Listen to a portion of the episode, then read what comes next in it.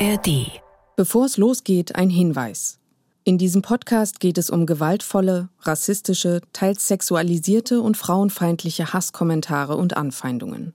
Wir zitieren gleich zu Beginn dieser Folge und auch später an einigen Stellen solche Aussagen, weil das notwendig ist, um das Problem zu verstehen.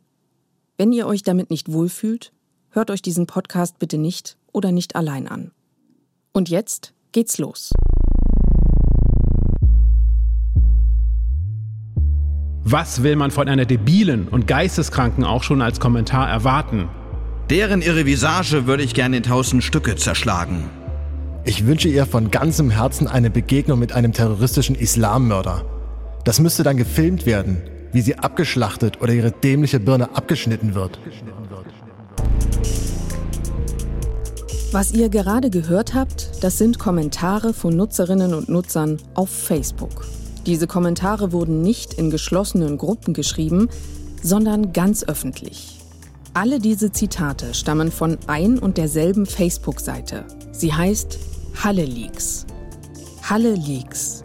Das klingt nach Wikileaks, der Enthüllungsplattform aus den USA, die regierungskritisch arbeitet und vertrauliche Dokumente von Whistleblowern veröffentlicht.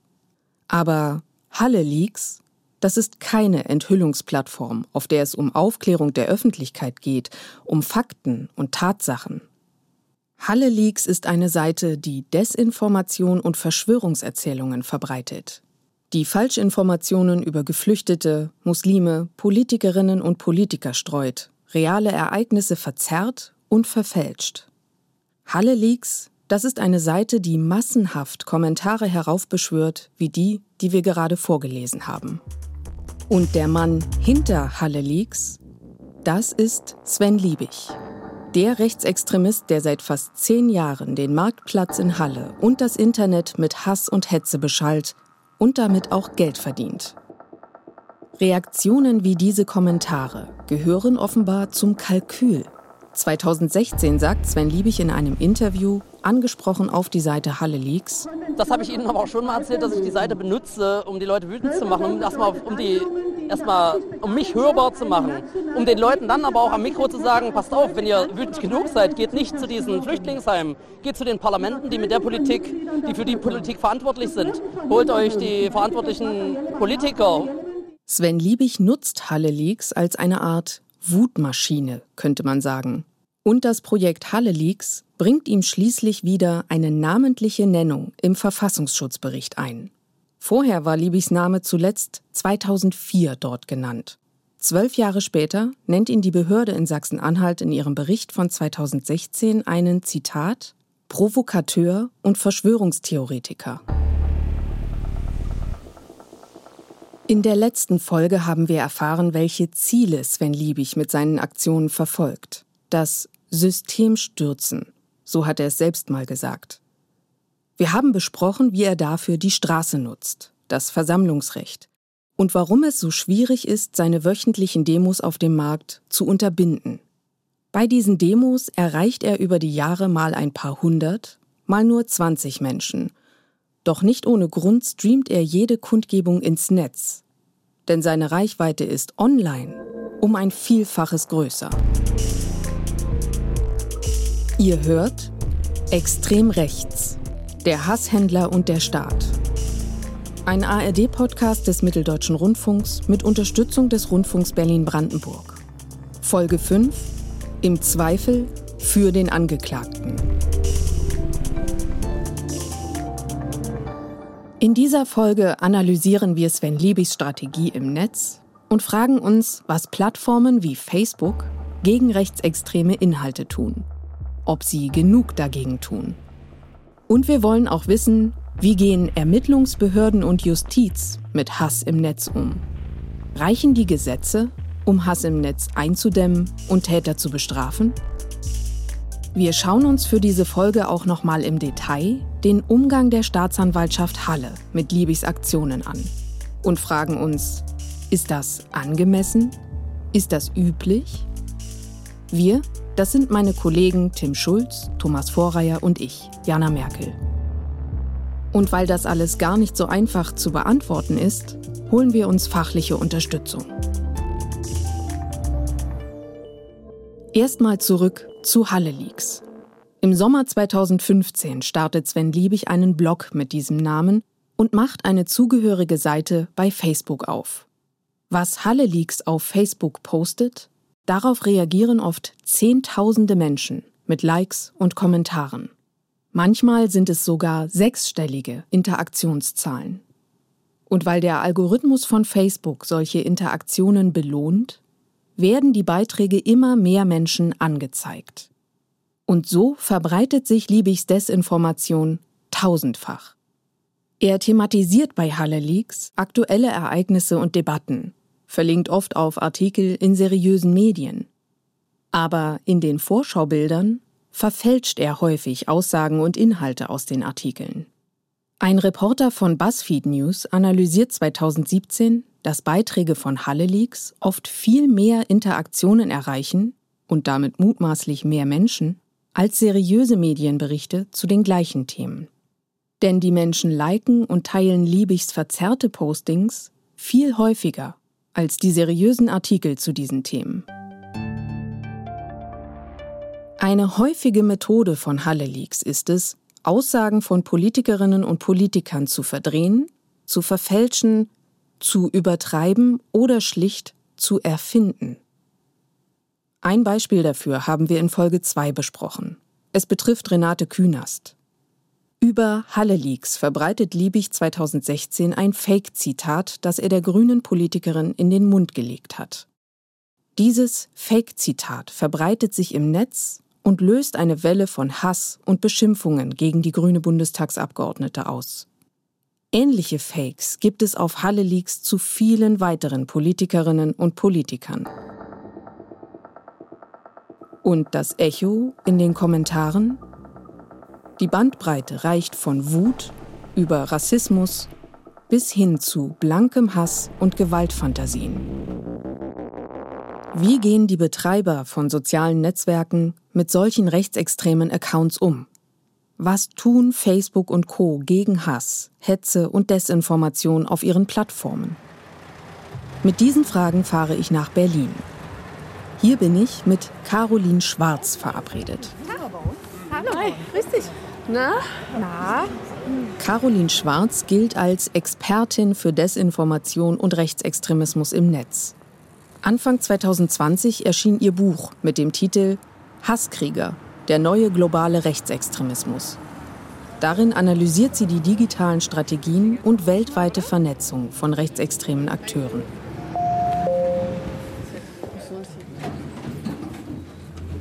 An dieser Stelle kurz der Hinweis, Caroline Schwarz und ich duzen einander. Das liegt daran, dass wir uns in den letzten Jahren immer wieder bei Tagungen und Weiterbildungsveranstaltungen begegnet sind. Das hier ist unser erstes Interview. Und der Einfachheit halber sind wir beim Du geblieben. ich will mal gucken, ob ich Internetzugriff hier kriege. Als Journalistin und Autorin beschäftigt sich Caroline Schwarz seit Jahren mit Falschmeldungen im Netz. Durch ihre Arbeit kennt sie Liebigs Projekt Halle Leaks von Beginn an. Auf Halle Leaks gab es ja eben nicht nur Fake-Zitate, sondern es gab auch erfundene Übergriffe durch Geflüchtete oder eben Hass auf Geflüchtete, der sich teilweise dann eben auch in den Kommentaren, aber auch äh, in den jeweiligen Posts Bahn gebrochen hat. Also äh, zum Beispiel eine Falschmeldung, dass äh, Geflüchtete in Augsburg ein Kleinkind angegriffen hätten oder dass es eine Flüchtlingssteuer gäbe in Deutschland. Caroline Schwarz hat aus ihren jahrelangen Analysen den Eindruck gewonnen, dass es kaum jemanden gibt, der als Einzelperson so viele Falschzitate und Falschbehauptungen in die Internetwelt gesetzt hat, wie Sven Liebig mit Halle Leaks. Und manche seiner Posts entwickeln regelrecht eine Langzeitwirkung. Wo hab ich's? Hier. Caroline Schwarz zeigt mir ein Video. Sven Liebig steht schwarz gekleidet mit einer Kappe auf dem Kopf in Halle. In der Hand ein Buch, mutmaßlich eine Koranausgabe. Er inszeniert sich als vermeintlicher muslimischer Prediger. Er behauptet, Muslime würden Deutschland erobern und er fordert laut schreiend die Passanten auf, zum Islam zu konvertieren, das Land zu verlassen oder zu sterben. Das Video stammt aus dem Jahr 2017. Das ist ähm, jetzt gerade Anfang 2023 wieder viral gegangen und mit der, mit der Beschreibung, dass es sich halt um einen muslimischen Imam handelt, der da quasi ausrastet. Also das sind so diese einzelnen Sachen, durch die er eben immer wieder die Grenze seines eigenen Publikums durchsticht und dann eben darüber hinaus Sachen platzieren kann. Mhm. Und dann halt auch über Jahre hinweg, muss man sagen. Besonders ausdauernd seien im Netz die Fake-Zitate, die über Halle Leaks in Umlauf gebracht wurden. Die kommen Caroline Schwarz immer wieder unter. Fake-Zitate sind irgendwie so ein Ding, was gut läuft in Deutschland. Ich kann mir jetzt auch nicht so richtig erklären, warum es das ist, aber es bedient eben Feindbilder auch ganz gut, wenn man sagen kann, dieser Politiker, diese Politikerin, die wir total doof finden, hat was ganz Schlimmes gesagt und deshalb teilen wir das. Und da sind ähm, größtenteils erfundene Inhalte dabei, ähm, die eben Politikern zugeschrieben werden, die eben verbreitet werden bis heute und die eben teilweise einfach als Screenshot weiterleben. Wie kann man sowas überhaupt wieder einfangen? So ein Fake-Zitat wieder aus dem Netz rauskriegen? Caroline Schwarz zuckt die Schultern. Ja, es ist schwierig. Ähm, also es gibt so ein paar Beispiele, die eigentlich nicht einzufangen sind. Also wenn wir dieses äh, Renate Künast Beispiel nehmen, wo es ja tatsächlich auch Folgen gab, also auch ein Urteil gab in dem Zusammenhang, das ist trotzdem nicht weg. Also das kriegt man jetzt nicht eben aus dem Internet raus. Es wird wahrscheinlich auch weiter überleben, solange sie politisch aktiv ist, weil es eben genutzt wird, um, um sie einzugreifen. Das Internet vergisst nicht. Dieses geflügelte Wort scheint zu stimmen. Und das, obwohl es die Seiten von Halle Leaks inzwischen gar nicht mehr gibt. Wir können sie in der Recherche nur noch über Internetarchive aufrufen.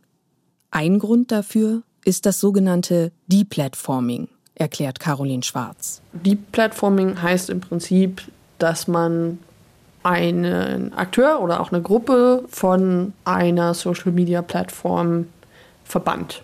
Nach jahrelangen Diskussionen über Hate Speech, nach viel Druck aus der Öffentlichkeit und auch aus der Politik, werden Betreiber wie Facebook, Twitter und YouTube vor einigen Jahren langsam aktiv. Sie fangen an, Inhalte stärker zu moderieren Accounts zeitweise zu sperren oder auch komplett zu löschen. 2016 gehören Sven Liebig und Halle Leaks zu den ersten rechtsextremen Accounts, die bei Facebook gelöscht werden. Caroline Schwarz hat mit zwei KollegInnen in einer Studie zu Deplatforming geforscht. Finanziert wurde die Studie von Facebook. Herausgeber und Träger waren das Institut für Demokratie und Zivilgesellschaft und die Amadeo Antonio Stiftung. Für die Studie hat Caroline Schwarz untersucht, welche Folgen die Löschung für rechtsextreme Accounts wie den von Sven Liebig hat. Es ist natürlich so, dass sich auch rechtsextreme Aktivisten eine Followerschaft aufgebaut haben. Und wenn ein Kanal gesperrt wird, dann bedeutet das erstmal, dass die verloren ist. Und das ist schon eine Behinderung in, in gewissen Maße. Also das schränkt halt schon ein. Ob das jetzt für ihn im Konkreten mit, einem, mit einer Einbuße von finanziellen Mitteln zu tun hat, lässt sich halt in dem Fall schwer sagen. Das lässt sich für andere Aktivisten belegen, die eben von sich selbst sagen, dass sie Geld verloren haben dadurch, dass ihre Kanäle gesperrt wurden. Für diese Akteure hätte der Verlust ihrer Community auch erstmal bedeutet, dass sie schwerer zu Spenden aufrufen konnten und dass gegebenenfalls bisherige Einnahmen durch Werbung weggefallen sind. Wie reagieren rechtsextreme Akteure darauf, wenn ihre Accounts gelöscht werden? Viele weichen auf andere Plattformen aus, sagt Caroline Schwarz. Und da steht Telegram ganz oben auf der Liste. Telegram sieht aus wie ein Messenger, so ähnlich wie WhatsApp zum Beispiel. Aber es gibt dort auch Kanäle, die man abonnieren kann. Auch Sven Liebig startet im September 2017 einen Kanal auf Telegram. Aber warum wandern rechtsextreme Akteure gerade zu dieser Plattform? Caroline Schwarz sagt, weil bei Telegram kaum moderiert und gelöscht wird. Auch nichts, was irgendwie justiziabel ist, dass man im Prinzip machen kann, was man will. Man muss sagen, de facto ist alles dabei. Also ich brauche jetzt nicht lange, um die erste den ersten Kanal zu finden, wo der Holocaust offen geleugnet wird. Es gibt auch ähm, ein ganzes Netzwerk von Kanälen auf Telegram, die rechtsterroristische Anschläge verherrlichen.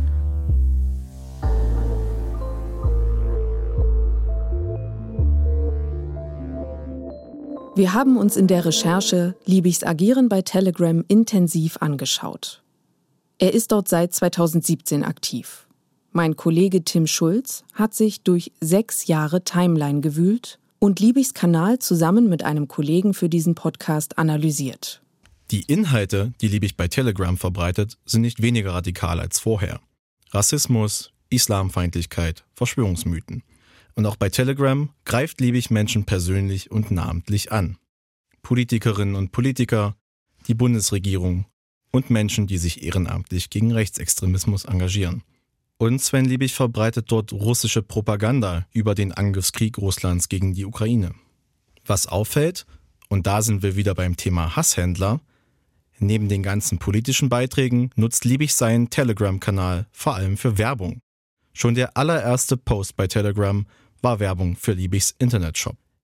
Und das zieht sich konsequent durch. Wir haben das mal für einen Tag im April 2023 durchgezählt. Das waren insgesamt 83 Posts und davon waren 15 Werbung für seinen Shop. Aber, und das ist besonders wichtig, Sven Liebig erreicht bei Telegram deutlich weniger Menschen als vorher auf Facebook. Mit Stand Ende April 2023 hat Liebig bei Telegram rund 9000 Follower. Und die Zahl schrumpft. Seine Posts erreichen im Schnitt zwischen 1000 und 4000 Menschen. Das ist weit entfernt von den sechsstelligen Zahlen, die seine reichweitenstärksten Facebook-Posts erreicht haben. Die Daten zur Reichweite bei Telegram haben wir übrigens aus einem externen Analysetool. Daher können wir sie nicht genau überprüfen. Sie erscheinen aber plausibel. Mit seinen rund 9000 Followern liegt Liebig trotzdem noch im Mittelfeld von vergleichbaren rechtsextremen Akteuren. Da ist er kein Ausreißer nach oben und auch keiner nach unten. Zwar lässt Telegram viel mehr Spielraum für Hass und Hetze, aber Sven Liebig bleibt parallel weiter bei Facebook aktiv. Er legt immer wieder neue Accounts und Seiten an und wird immer wieder von Facebook gesperrt oder gelöscht. Wir fragen uns, warum bleibt Liebig trotz Deplatforming so hartnäckig bei Facebook? Netzexpertin Caroline Schwarz hat dafür eine Erklärung und zitiert aus einem Post, in dem Liebig seine Strategie dahinter selbst erklärt. Und da sagt er eben, äh, wer ist stark genug, noch mit auf FB weiter zu kämpfen? Dort ist die Front.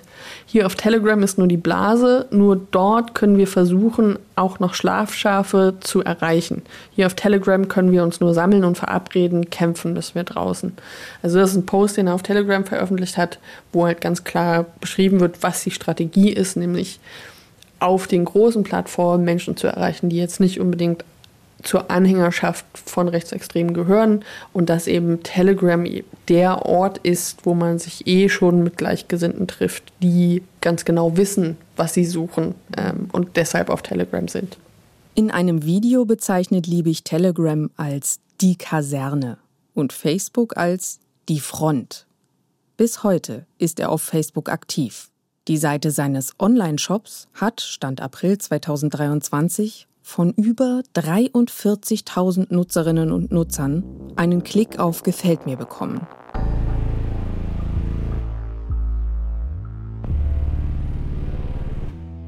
Fassen wir zusammen.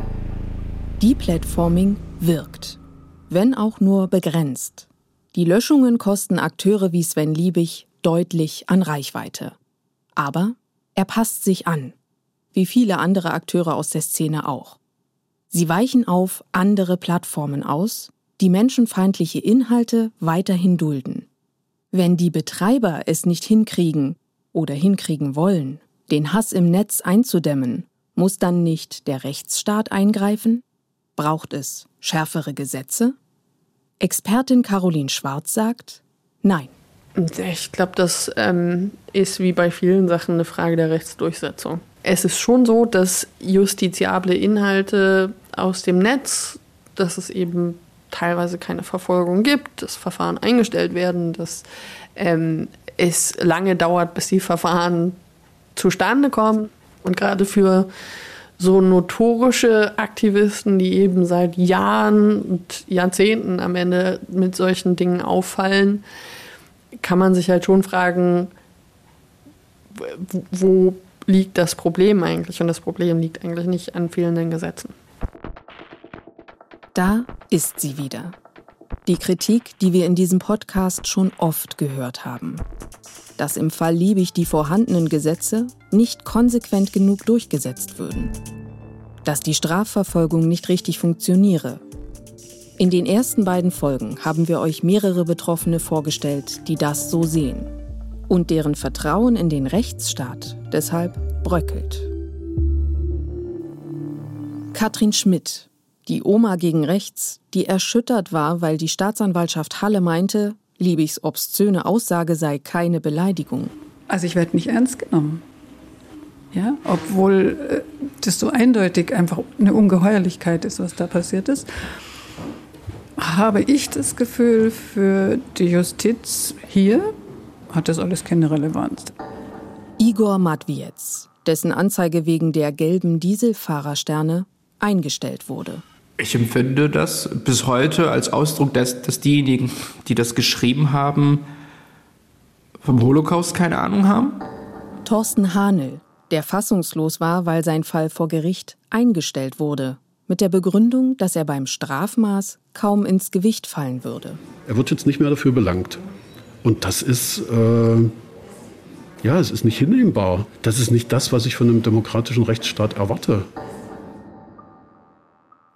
Für diese drei Fälle und viele weitere ist die Staatsanwaltschaft Halle zuständig. Wir wollen verstehen, warum sie in diesen Fällen so agiert hat.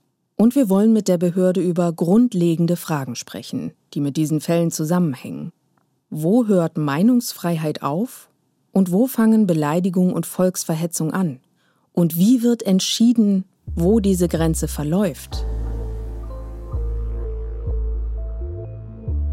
An dieser Stelle würden wir euch gern die Szene präsentieren, in der wir in gespannter Erwartung auf dem Weg nach Halle sind, zu dem entscheidenden Interview mit der Staatsanwaltschaft, um all unsere Fragen zu stellen. Doch daraus wird nichts. Wir haben mehrfach nachgefragt, aber die Staatsanwaltschaft Halle ist nicht bereit, vor dem Mikrofon mit uns zu sprechen. Wir schicken deshalb einen ausführlichen Fragenkatalog und wir konfrontieren darin die Staatsanwaltschaft unter anderem mit der Kritik, die viele Betroffene an uns herangetragen haben. Die formulieren wir so. Bei unserer Recherche haben wir erfahren, dass zahlreiche Akteure der Zivilgesellschaft in Halle sich jedoch vom Rechtsstaat nicht angemessen behandelt, nicht geschützt und im Stich gelassen sehen, wenn die sie betreffenden Ermittlungsverfahren gegen den Rechtsextremisten Sven Liebig eingestellt werden. Es fehle dann der Rückhalt für die Zivilgesellschaft im Kampf gegen rassistische, antisemitische Aktivitäten. Was erwidern Sie dieser Kritik? Wir bekommen eine Mail von der Behörde. Auf diese Kritik geht sie darin nicht ein. Sie beantwortet nur einen Teil der Fragen, die wir geschickt haben. Aus den Antworten werden wir im weiteren Verlauf des Podcasts an den entsprechenden Stellen zitieren. An dieser Stelle ist wichtig, dass die Behörde zu einzelnen Verfahren und Fällen keine Fragen beantwortet. Deshalb nehmen wir unsere drei Fälle und unsere Fragen zur Arbeit der Justizbehörden und besprechen sie mit anderen Menschen, die sich mit dem Strafrecht auskennen. Denn die drei Fälle stehen beispielhaft für viele andere, die wir recherchiert haben. Sie zeigen, so unser Eindruck, Muster in der Vorgehensweise der Staatsanwaltschaft. Und diese Muster wollen wir verstehen. Außerdem fragen wir uns, ob die Staatsanwaltschaft Halle eine Art Sonderweg geht oder ob dieses Vorgehen unter deutschen Staatsanwaltschaften üblich ist. Fangen wir mit dem Fall von Katrin Schmidt an, der Oma gegen rechts. In Folge 1 haben wir den Vorgang ausführlich besprochen. Falls ihr die noch nicht gehört habt, macht das gern erstmal. Zusammengefasst, Katrin Schmidt hat Sven Liebig wegen Beleidigung angezeigt. Die zuständige Staatsanwältin erkennt aber keine Beleidigung in Liebigs Aussagen und stellt das Verfahren ein. Wir recherchieren mehrere ähnliche Fälle, in denen es genauso lief, auch bei Anzeigen wegen Volksverhetzung. Für die Betroffenen ist das schwer nachvollziehbar. Sie haben den Eindruck, die zuständige Staatsanwältin interpretiere Liebigs Aussagen. Und zwar so, dass sie keine Straftat darstellen. Ist das üblich? Darüber sprechen wir mit einer Expertin. Hanna Häuser ist Juristin an der Universität Leipzig. Zurzeit arbeitet sie an einem Forschungsprojekt, das ziemlich gut zu dem Thema unseres Podcasts passt. Wir schauen uns ja digitalen Hass an. Wir haben uns ja wirklich Akten angeschaut, also echte Ermittlungsakten von Fällen digitalen Hasses aus verschiedenen Bundesländern in Deutschland und äh, können daran eben nachzeichnen, wie die Strafverfolgung läuft, welche Probleme dort auftreten und wo es eventuell noch Verbesserungsbedarf gibt. Bei den untersuchten Fällen in der Studie sind keine von der Staatsanwaltschaft Halle dabei. Und als Wissenschaftlerin will Hanna Häuser auch keine unserer einzelnen Fälle kommentieren. Aber sie hat durch ihre Forschung einen Überblick, wie deutsche Staatsanwaltschaften mit ähnlichen Fällen umgehen. Mit Anzeigen wegen Beleidigung, Verleumdung oder Volksverhetzung. Also grundsätzlich muss jede Äußerung für sich genommen bewertet werden. Also da gibt es jetzt keine Schablone, diese Äußerung, dieser Inhalt ist immer eine Volksverhetzung, ist immer dieses oder jenes, sondern es muss eben immer im Einzelfall geschaut werden. Also wo wurde dieser Inhalt gepostet, in welchem Kontext einer Unterhaltung und so weiter. Hanna Häuser erklärt, wenn eine Staatsanwaltschaft eine Aussage auf Strafbarkeit prüft, dann müsse sie diese Aussage inhaltlich interpretieren, also auslegen, wie sie gemeint ist. Und da liegt der Knackpunkt. Denn im Zweifel müsse die Staatsanwaltschaft von der Interpretation ausgehen, die eben nicht strafbar ist. So erklärt uns das Juristin Hanna Häuser.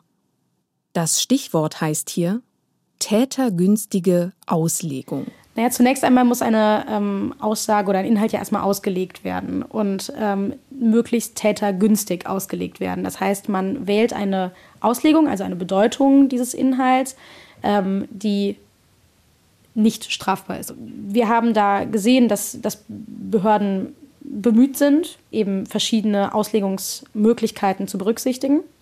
Wir haben aber auch beobachtet, dass, oder es ist teilweise der Eindruck entstanden, dass es sich die Strafverfolgungsbehörden auch etwas leicht machen vielleicht und äh, schnell eine Strafbarkeit ablehnen. Etwa weil ein Smiley, ein Zwinker-Smiley dahinter gesetzt wurde. So Fälle haben wir auch gesehen. Das sind eher Einzelfälle. Ich würde sagen, dass ähm, grundsätzlich schon der Eindruck entstanden ist, dass die Strafverfolgungsbehörden sehr bemüht sind, eine Bewertung zu treffen, die auch äh, irgendwie realitätsnah ist. Hanna Häuser hat aus der Forschung den Eindruck, dass es oft vom einzelnen Staatsanwalt oder der einzelnen Staatsanwältin abhänge, wie ein Fall bearbeitet wird, wie eng eine Äußerung ausgelegt wird. Sie plädiert für die sogenannten Schwerpunktstaatsanwaltschaften, die sich auf bestimmte Bereiche spezialisieren. Es gibt solche Schwerpunktstaatsanwaltschaften auch für Hasskriminalität im Netz. Dort würden solche Delikte und auch die Betroffenen von Hate Speech oftmals ernster genommen. Hanna Häuser sagt, es sei ein kompliziertes Feld, weil es immer die Frage berührt, wo die Meinungsfreiheit endet. Und die Meinungsfreiheit ist natürlich wahnsinnig wichtig für eine Demokratie. Und je niedrigschwelliger wir ansetzen mit einer Strafbarkeit, desto mehr schränken wir natürlich auch die Meinungsfreiheit ein. Es ist ja auch wichtig und richtig, dass es da keine Blaupause einfach für gibt. Ne? Also das äh, nochmal, die Meinungsfreiheit ist einfach wahnsinnig wichtig und deshalb ist es so relevant, dass man immer auf den Einzelfall schaut. Dafür zahlen wir dann aber als Gesellschaft sozusagen den Preis, dass es teilweise auch zu widersprüchlichen Einschätzungen kommt von verschiedenen Strafverfolgungsbehörden. Hanna Häuser verweist auf die Rechtsmittel, zum Beispiel Beschwerden, die Betroffene einlegen können, wenn sie mit einer Einstellung nicht einverstanden sind. Die seien genau für solche strittigen Fälle hilfreich, weil dann ein anderer Staatsanwalt die Sache nochmal prüft. So war es auch im Fall von Katrin Schmidt. Sie nahm sich einen Anwalt, legte Beschwerde gegen die Einstellung ein und letztlich wurde das Verfahren wegen Beleidigung wieder aufgenommen. Die Staatsanwaltschaft Halle schreibt uns dazu, Zitat, Einstellungsbescheide der Staatsanwaltschaft können auf eine Beschwerde durch die Generalstaatsanwaltschaft in Naumburg erneut überprüft werden. Dies ist im Fall Sven Liebig zum Teil geschehen. Im Falle der Aufhebung des Bescheides wurden die Verfahren entsprechend der Strafprozessordnung wieder aufgenommen. So lief es zunächst auch bei Thorsten Hanel. Ihr kennt den Fall aus der zweiten Folge. Die Kurzfassung, auch er hat Liebig wegen Beleidigung angezeigt. Linksterroristen. Terroristen, steuerfinanzierte Linksmaden, gewaltbereit, vermummt, Schaben. Und den Strichern ist alles zuzutrauen. Die Staatsanwältin stellte ein. Thorsten Hanel legte Beschwerde ein, die Ermittlungen wurden wieder aufgenommen. Es kam zur Anklage und sogar zu einem Schuldspruch. Dann ging Liebig in Berufung. Und im Berufungsprozess vor Gericht wurde der Fall dann eingestellt. Und zwar mit der Begründung, dass andere Vorwürfe in dem Prozess schwerer wiegen und dass sich im Falle der Verurteilung Thorsten Hanels Beleidigung kaum auf die Höhe der Strafe auswirken würde. Paragraph 154 der Strafprozessordnung. Den müssen wir uns hier merken.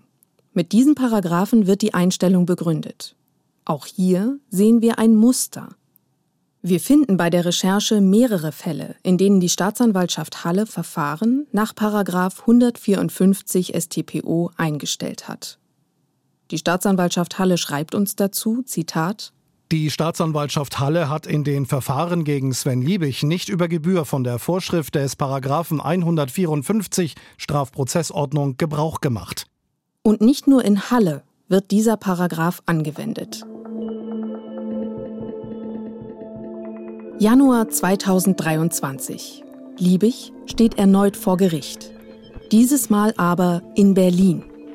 Vor dem Amtsgericht Tiergarten wird eine Anklage gegen Sven Liebig und einen weiteren Mann verhandelt. Ihnen wird Beleidigung vorgeworfen. Die Verhandlung dauert nur wenige Minuten. Dann ist Schluss. Eingestellt. Nach 154 der Strafprozessordnung. Richterin Lisa Jani ist die Pressesprecherin des Amtsgerichts Tiergarten und erklärt die Einstellung. Und zwar, weil es sich um eine sogenannte unwesentliche äh, Nebenstrafe handelt, denn der Angeklagte wurde in Halle im Oktober 2022 verurteilt. Da ist er zu einer höheren Strafe verurteilt worden. Und es wäre dann eine Gesamtstrafe mit dem Vorwurf, der hier zur Rede steht, zu bilden. Und dann hat man eben gesagt, ist das sozusagen nicht ausreichend, um hier noch ein komplettes neues Verfahren zu führen, weil es dann im Ergebnis keine große Rolle mehr spielen würde. Wenn Liebig in Berlin verurteilt worden wäre, dann wäre also die Berliner Strafe mit der aus dem Urteil in Halle zusammengezogen worden. Lisa Jani meint das Urteil aus dem Berufungsprozess, über das wir in Folge 2 gesprochen haben. Aber warum müssten überhaupt Strafen aus verschiedenen Verfahren in verschiedenen Städten zu einer Gesamtstrafe zusammengezogen werden? Auch das lassen wir uns von der Berliner Richterin Lisa Jani erklären. Wenn also jemand zum Beispiel wegen dreier Diebstähle jeweils zu einem Jahr verurteilt ist, dann würden die Amerikaner da drei Jahre draus machen. So funktioniert das bei uns nicht. Zum Beispiel ein Jahr Freiheitsstrafe würde dann nochmal erhöht werden, aber es würde nicht alles munter addiert werden. Ich weiß, dass das für den rechtlichen Laien manchmal etwas irritierend ist. Auf der anderen Seite müssen Sie sich vorstellen, dass wir uns manchmal wundern, ähm, dass zum Beispiel in den USA das so ist, ähm, dass jemand auch wegen kleinerer Delikte irgendwann für 20 Jahre hinter Gitter kommen kann. Und das ist bei uns auch aus historischen Gründen vom Gesetz eben gerade nicht vorgesehen, sondern dann wird eben so eine Gesamtstrafe gebildet und dann ähm, fallen vielleicht einzelne Delikte dann tatsächlich auch äh, mal äh, beiseite. Aber das sieht unser Gesetz auch ganz ausdrücklich so vor. Unterm Strich bleibt damit auch dieses Beleidigungsverfahren in Berlin für Sven Liebig folgenlos. Das ist auch Richterin Lisa Jani bewusst. Natürlich ist es für den Einzelnen frustrierend, wenn er jetzt zum Beispiel äh, Opfer einer Beleidigung geworden ist und dann heißt es hinterher, ja, das Verfahren wird eingestellt, weil einen anderen hat er noch viel mehr beleidigt und das würde dann hinterher ähm, keine Rolle mehr spielen in der Gesamtschau.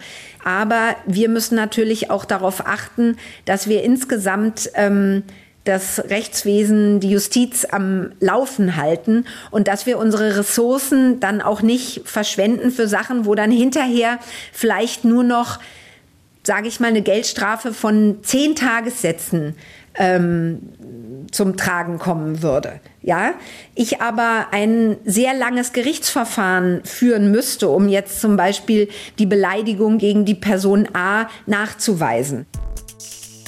Es gibt demnach ganz pragmatische Gründe für Einstellungen nach 154. Aber der Widerspruch bleibt. Einerseits die Justiz mit begrenzten Kapazitäten und andererseits die Betroffenen von Straftaten, die nicht verfolgt werden.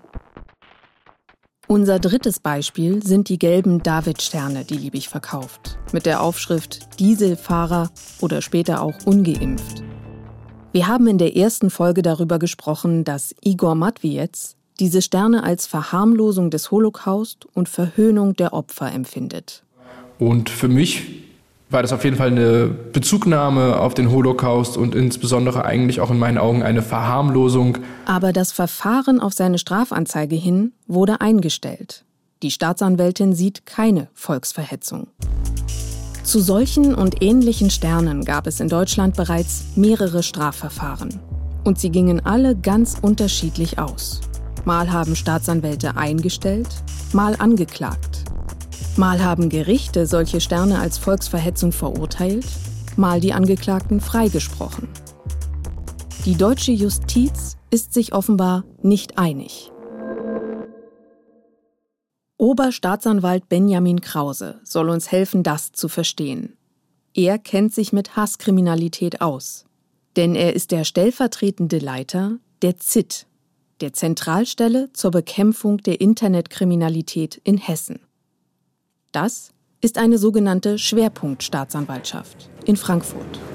Schönen Morgen. Oh, Sie sind schwer bepackt. Hi, hallo. Benjamin Krause erklärt, die Fälle seien zwar ähnlich, aber eben nicht identisch. Die Sterne sehen nicht immer gleich aus und sie werden in ganz unterschiedlichen Kontexten benutzt oder gezeigt. Mal im Netz mit zusätzlichen Kommentaren, mal auf Schildern bei Demos, mal als Aufdruck auf einem Pullover. Und dieser Kontext müsse immer individuell mit einbezogen werden, sagt Oberstaatsanwalt Benjamin Krause. Das ist so ganz typisch für die Justiz und für unseren Rechtsstaat insgesamt. Es gibt nicht eine zentrale Stelle, wie zum Beispiel das Bundesverfassungsgericht, was jetzt alle Fälle entscheidet. Oder wir haben kein, kein sogenanntes Case-Law-System, bei dem Fälle immer in, in Kategorien eingeteilt werden und jede Fallkategorie wird einmal entschieden und ist dann so sondern wir haben genau das Gegengesetzessystem, dass immer wieder solche Fälle von einzelnen Personen, wie zum Beispiel einzelnen Richterinnen und Richter, immer wieder eigenständig und selbstständig entschieden werden. Und das führt ja dazu, dass, und das ist auch völlig normal und ist ehrlich gesagt auch gut, dass es unterschiedliche Entscheidungen gibt. Weil nur dann kann sich das Recht auch entwickeln. Benjamin Krause hält die Ungeimpft-Sterne eindeutig für strafbar und hat in mehreren Fällen versucht, solche Sterne zur Verurteilung zu bringen. In einigen Fällen erfolgreich, aber nicht in allen. Ein Verfahren ging bis vors Oberlandesgericht Frankfurt am Main und der Angeklagte wurde freigesprochen. In anderen Bundesländern wird das anders gesehen. Und das ist natürlich eine Situation, die ja maximal ja nicht nur missverständlich ist, sondern äh, Sie merken es ja auch, auch mich persönlich einfach stört, dass es da dann da keine Klärung gibt. Es gehört auch zur Tätigkeit eines Staatsanwalts wie mir dazu, dass man dann solche Gerichtsentscheidungen, die man zwar angegriffen hat, argumentativ, aber man ist nicht durchgedrungen, dass man das dann akzeptiert. Das gehört zum Rechtsstaat auch dazu. Er will ähnliche Sterne aber auch weiterhin anklagen. Denn er ist überzeugt, dass sie den Holocaust verharmlosen. Benjamin Krause wünscht sich eine grundsätzliche Entscheidung vom Bundesverfassungsgericht oder Bundesgerichtshof, um künftig eine klare Linie in der Rechtsprechung zu haben. Die gibt es zurzeit nicht. Das zeigt auch seine Anekdote von einer Fortbildung an der Deutschen Richterakademie. Da waren also Kolleginnen und Kollegen aus allen Bundesländern da. Und ähm, ich habe eine Umfrage gemacht, hier diese Fälle, haltet ihr die in eurem, wenn ihr für euer Land sprecht, für strafrechtlich relevant, ja oder nein? Und es war ziemlich genau 50-50 die Situation, obwohl wir alle Argumente ausgetauscht hatten, dafür, dagegen. Und ganz zum Schluss ist es rausgekommen, quasi 50-50. Das zeigt also, dass das der maximale Grenzfall ist. Der maximale Grenzfall. Auch Sven Liebig bewegt sich mit vielen seiner Aussagen und Aktionen offenbar im Grenzbereich zwischen Meinungsfreiheit und Strafgesetzbuch.